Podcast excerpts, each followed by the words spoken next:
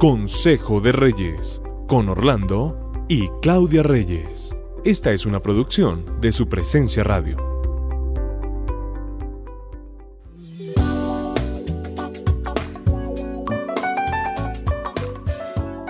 Hoy en Consejo de Reyes con mi esposa vamos a tratar el tema del dinero. Es un tema bien especial y sabemos que va a ser para ustedes de gran importancia.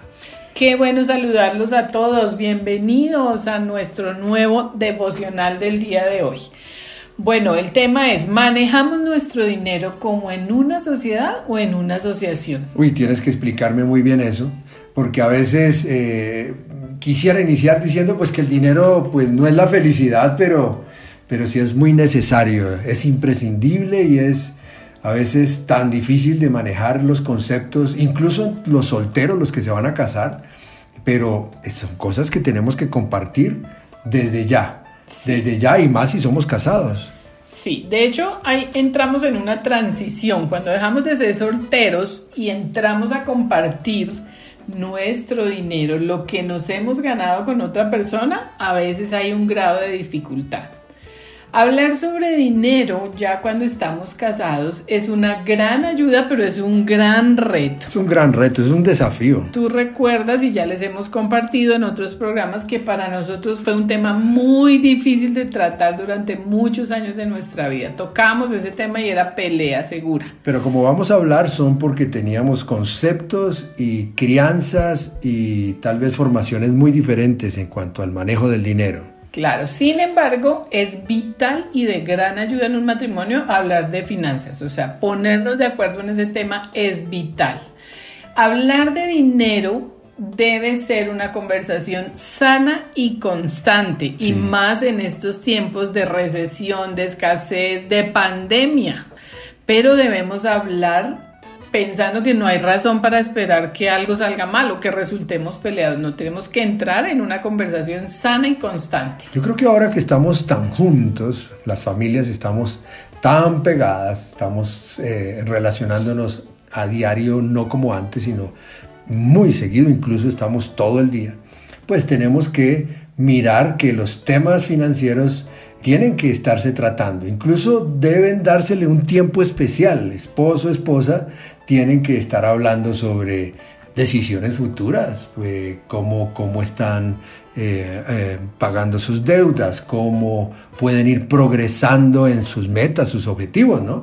Es, eso es un tema que no se debe dejar de lado. Correcto. Consideramos que en una relación en la que se hable de dinero, eso va a lograr una mayor estabilidad y va a aumentar la satisfacción de nuestro matrimonio. O sea, es que eso estabiliza, o sea, el dinero desestabiliza mucho, pero si nosotros le damos el lugar y podemos estar hablando, esposo, esposa, incluso como familia, eso nos va a dar cierta estabilidad y si se llegan a acuerdos, satisfacciones.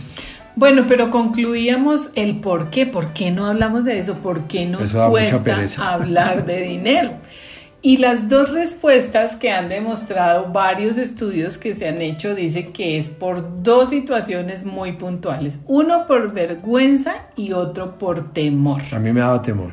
A mí me daba temor hablar contigo porque pues terminábamos de pronto peleados o teniendo diferentes perspectivas sobre alguna compra o sobre algún pago de deuda. Entonces me daba como temor, en nuestro caso era como temor. Era como temor. Yo también de pronto temor porque no tenía ni idea de eso y yo no me metía ni siquiera en los presupuestos. Pero vergüenza, ¿por qué? Vergüenza porque no tenía ni idea. O sea, y eso puede ser un caso muy frecuente. Sí. También las personas se pueden sentir avergonzadas por sus hábitos financieros, porque tienen malos hábitos financieros. Porque o lo son muy malos usando el dinero, yo creo, ¿no? Correcto. Así que hay una regla en este juego y es que es importante no juzgarnos. Puede que yo no tenga ni idea, pero no me vas a juzgar. Sí, no nos juzguemos. Es una regla que de pronto quisiéramos que ustedes ya tuvieran, que en el momento de hablar de dinero tengan eh, esa regla en el juego. No nos vamos a juzgar para evitar el riesgo de una gran pelea para hablar de dinero. Y el temor es porque muchas veces temen perder la autonomía, perder el control, separarse de sus hábitos de consumos, perder el estatus y el placer que eso le conlleva. Entonces tenemos que tener en cuenta que cada esposo está viviendo de acuerdo a su propio concepto del dinero cuando uno llega a ser pareja. Eso es parte de la sociedad que nosotros establecemos, ¿no? De, hecho, cuando nosotros nos casamos, y incluso las personas que se van a, las parejas que se van a casar, deben establecer si tienen una sociedad o van a tener una asociación en cuanto al dinero también. De acuerdo. Y una vez que se empieza a hablar también de esto, sobre lo que cada uno valora, sus experiencias con el dinero, se empieza a encontrar como un lugar común, un terreno común. Por ejemplo, si ambos comparten un fuerte valor en la salud, gastar en gimnasios, en tenis, en ropa deportiva, no requiere que se convenza mucho al otro.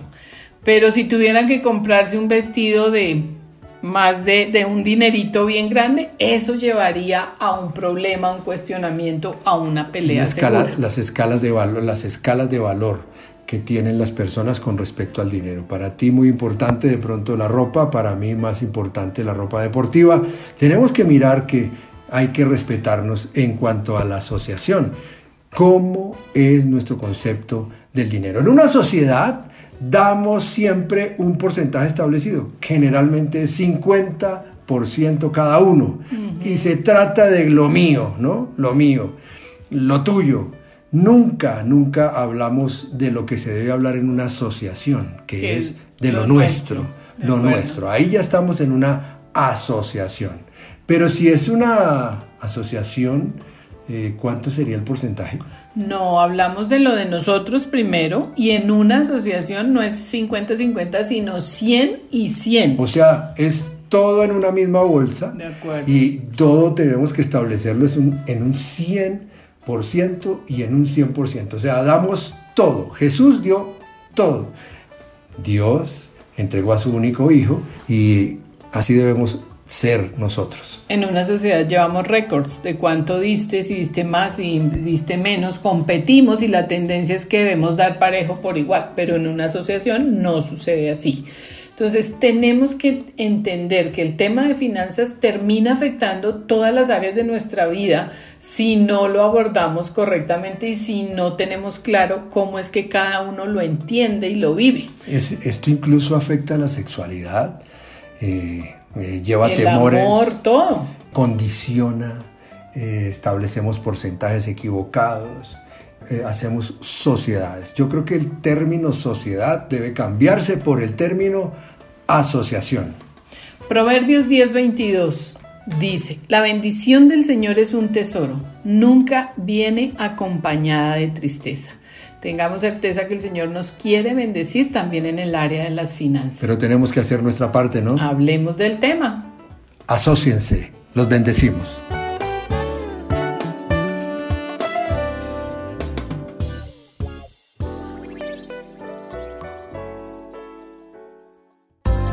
Acabas de escuchar Consejo de Reyes por su presencia radio. Este devocional estará disponible en el podcast de nuestra página web supresenciaradio.com.